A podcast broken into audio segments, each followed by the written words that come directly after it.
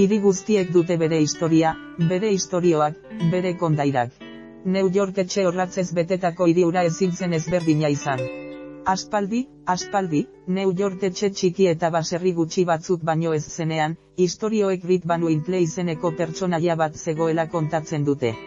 Gizon hau bizitzak ezer gutxi egindabe pasatzen dituen horietakoa zen, dirutza edukitzeko etxitzen direlako. Ripek izaera ona zuen eta beti pres zegoen eskatzen zionari laguntzeko, baina esan bezala, diruak ez zituen bere idealak mugitzen eta plater batekin eta siestaon batekin ordaintzen zen. Lotzeko ardurarik ez zuen bitartean, kontent zegoen. Ripek, ordea, ezkontzeko ideia txarra izan zuen eta ideia txarra diot bere emaztea beti lanpetuta zegoelako etxea eta zuten lorategi txikia mantentzen eta horri eskerretzuten etxean goserik pasatu gure laguna ezin zelako behar zutena eskaintzeko puntu beharrezkoa zure familiarentzat. Hala ere, ez zuen Rick Banu Intlerren aurka aserretzeari utzi eta arrazoi osoz, bera izan baitzen etxea mantentzen zuena, Rick mendietan zehar ibiltzen zen bitartean, bere txakurrarekin eizatzera joaten zen edo udan zuaitzen azpian loaldi luzeak egiten zituena edo luzea zuen bitartean. Elkarrizketak puntu herriko tabernan.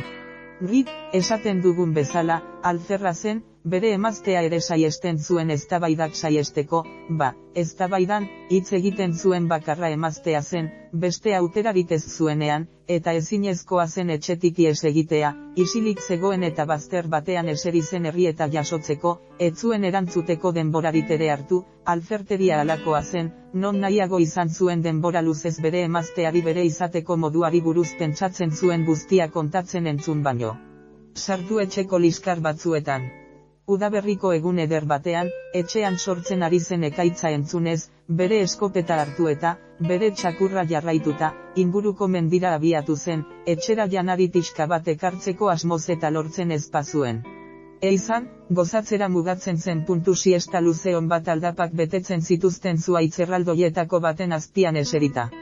Igo eta gora joan zen untxi bat, agian orein bat edo galeterren abia aurkitzeko asmoz ibiltzeaz nekatuta, eta eizara bultzatuko zuen ezerra urtezten ez zitzaiola ikusirik, zuaitz ostotsu baten azpian eseri eta siesta honeta atsegina egin zuen.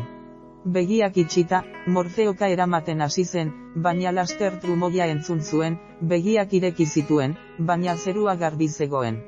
Bere gogoko joko bat zela pentsatuz, begiak itxi zituen berriro eta oliar batek jo baino gutxiagotan trumoia entzun zuen berriro zeru ertza ondo begiratzeko jaiki zen, batzuetan ekaitzak urrunetik trumoiekin iragartzen dute haien etorrera, ala balitz eta trumoian ondik zetorren jakitea lortzen zuen, euritik babesteko lekua aurkiz ezakeen. Inguruko arkaitz erraldoi batera igo eta zeruan bilatu zuen ekaitz odelien zantzuen bila, baina ezerrez. Arkaitzetik jaisten ari zela gizontxo bat ikusi zuen bidetik barren upel bat gogor jaurtiz. Honek atentzioa eman zion, zer arraio egingo zuen andurria laietan alako upel handi batekin gizon horrek. Une batez begiratzen ari zitzaion eta gizontxoak aurkitu zuenean atsegin handi zagurtu zuen laguna zela adierazteko. Izakiari begira geratu zen eta ritune hartan konturatu zen zein arraroa zen bere aurpegia, ia gerriraino iristen zitzaion bizar batekin, belarri zorrotzekin eta txano batekin bukatzen zen arropa bitxiarekin. Rit eta gizontxoak elkarri begiratu zioten tarte batez, elkar aztertuko balute bezala, biak arrituta zeuden hain leku bakarti batean aurkitu izanak. Bat batean gizonak irribarrea piztu zuen eta hurbiltzeko kenua egin zion. Ripek ala egin zuen, beste laguntzea zen bere seinaleetako bat eta jateko ordua gero eta hurbilago zegoen ez eta ezerre izatu ez zuenez, ziurrenik aurkitu zuen izakiak alforietan zuenetik zerbait jatera gonbidatu zuen ez ezagunak barrika bultzatzeko tenua egin zion, eta, hala, bidetik ibili ziren luzaroan. Egia esan, ritiz gutxikoa zen, baina gizontxoa ere etzen asko hitz egiten eta biek alboko begiradak eta tarteka erdi irribarrea deitsuak baino gehiago eman gabe egin zuten bidea. Ritek alde haietan inoiz ikusi ez zuen kobazulo moduko batera iritsi ziren eta gizona bertara sartzen zela ikusi zuenean, Ritek upela sorbaldan kardatu eta atzetik jarraitu zuen trumoi eta ekaitzotzak, urruntzetik urrun, are hurbilago entzuten ziren. Pauso gutxitan, ez asko, kobazuloa zabaldu eta irekigune erraldoi bat agertu zen, oso leku arraro bati leku utziz.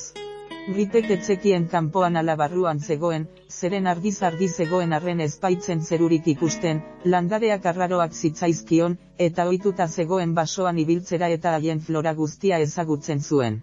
Lekuak, eta leku hartako biztanleak arraroak iruditzen zitzaizkion, bere lagunaren oso antzekoak. Inorretzegoen bere gerria baino gorago, denak jatorrak eta aldi berean maltzurrak eta misteriotsuak ziren, begiradai eskorrekin eta ari begiratzen ziotenean bere barnean bilatuko balute bezala begiratzen zioten. Ripek berriro entzun zuen trumoia, baina orain goan aindertu non ekaitzaren barruan zegoela iruditu zitzaion, aitzuloan berarekin egongo baliz bezala. Zaratan ondik zetorren begiratu eta izaki horietako bat ikusi zuen boloetan jokatzen. Ripek irribarre egin zuen pentsatu zekaitzaren beldur guztia benetan joko simple batetik zetorrela, baina, aldi berean, galdetzen zuen nola zen posible horrelako miraria. Nola liteke gizontxo hauek bola bat lurrean zehar jaurti eta trumoiaren soinua egitea. Ripek esan zezateenaren arabera, nola baiteko ospakizuna egiten ari ziren. Alde batetik gizontxo batzuk ikusten ziren lapiko moduko zerbait prestatzen, zenetatitea eta usain aberatsa ateratzen zen, beste aldean batzuek beren lagunak ekarritako upela eraman eta estortzu handiz plataforma batera igo zuten, eta bat batean borroka hasi zen puntu musika, ripek begiak itzuli zituen eta inoiz ikusi gabeko instrumentuak jotzen zituen izaki horietako hiru ikusi zituen, berehala parranda zabaldu zen tokian zehar eta gizontxoak elkarrekin dantzan hasi ziren eta rit festara joateko gonbita egin zioten. Etzekien noiz hasi zen dantzan, baina egia esan ezin zuen dantzari utzi, lapiko haietatik zerbait jan eta dantzan jarraitu zuen, barrikatik edan eta dantza eta dantza egiten zuen. Dena zen barrea, poza, dibertsioa. Etzanda zegoen zuaitz ostotsuaren azpian esnatu zenean, aroa lehorra, gorputza zurruna eta poliki-poliki luzatu zen. Zein ametsarraroa pentsatu zuen ritek, antek min hartu zuten hainbeste dantzagatik, dantzagatik. Pentsatu zuen, baina ames bat balitz, nola izan dezaket mina. Jaiki zenean, burua bidaka, min pixka bat egiten zuen eta urdailean utxune bat sentitu zuen, festaren sintoma guztiak. Ritek burua urratu zuen oso harrituta sentitzen zuen guztiarekin. Bere lagun minari eta lehialari deitu zion, baina txakurrak ez zuen bizi zantzurik eman. Ripek pentsatu zuen agian herrira itzuliko zela zuaitzean etzanda ikustean, baina ez zuen inoiz bakarrik utziko, pentsamendu horietan guztietan barneratuta menditik jaisten hasi zen. Denbora luze zibili ondoren, izugarria iruditu zitzaion, behar bada zein nekatuta zegoen, agian gortutzeko ondo ezagatik edo agian basora benetan urrun joan zelako, azkenean herria atzealdean ikusi zuen. Erretidekoa, baina non zegoen. Zein herri zen bere begiek ikusten zuten hori. Bide okerra hartuko zuen. Alde haietan etzegoen beste herriskarik, bere herrikutuna eta txikia baizik. Zer gertatzen ari zen? Zer gertatzen ari zen galdera ikurra oraindik ametsetan ari nintzen. Guztiz ez naez. Egia izango ote zen gizontxoei buruz eta zur eta lur utzi zuten. Arri eta zur, etxe multzora bidean jarraitzea erabaki zuen, bere urratsak nora eraman zuen ikusteko. Gidatzeko jendea aurkituko zuen behintzat, eta burua apur bat garbituko zuen.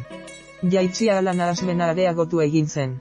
Herrian etxe berri asko zeuden, eraikin txiki batzuk eta oso landaretza gutxi, non zeuden udaletxera eramaten zuten zuaitzak.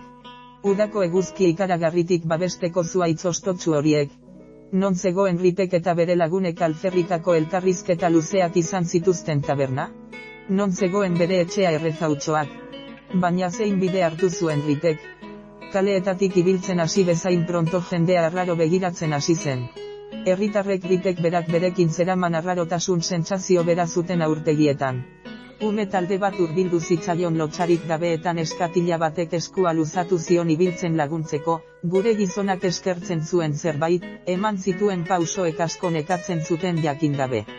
Piskanaka piskanaka riteguneko pasadizoa bihurtu zen eta ematen zuen pauso bakoitzarekin, gero eta jende gehiago kinguratzen zuen aurtegi arraro batekin alkatearen etxera joan eta ate aurrean jarri zuten.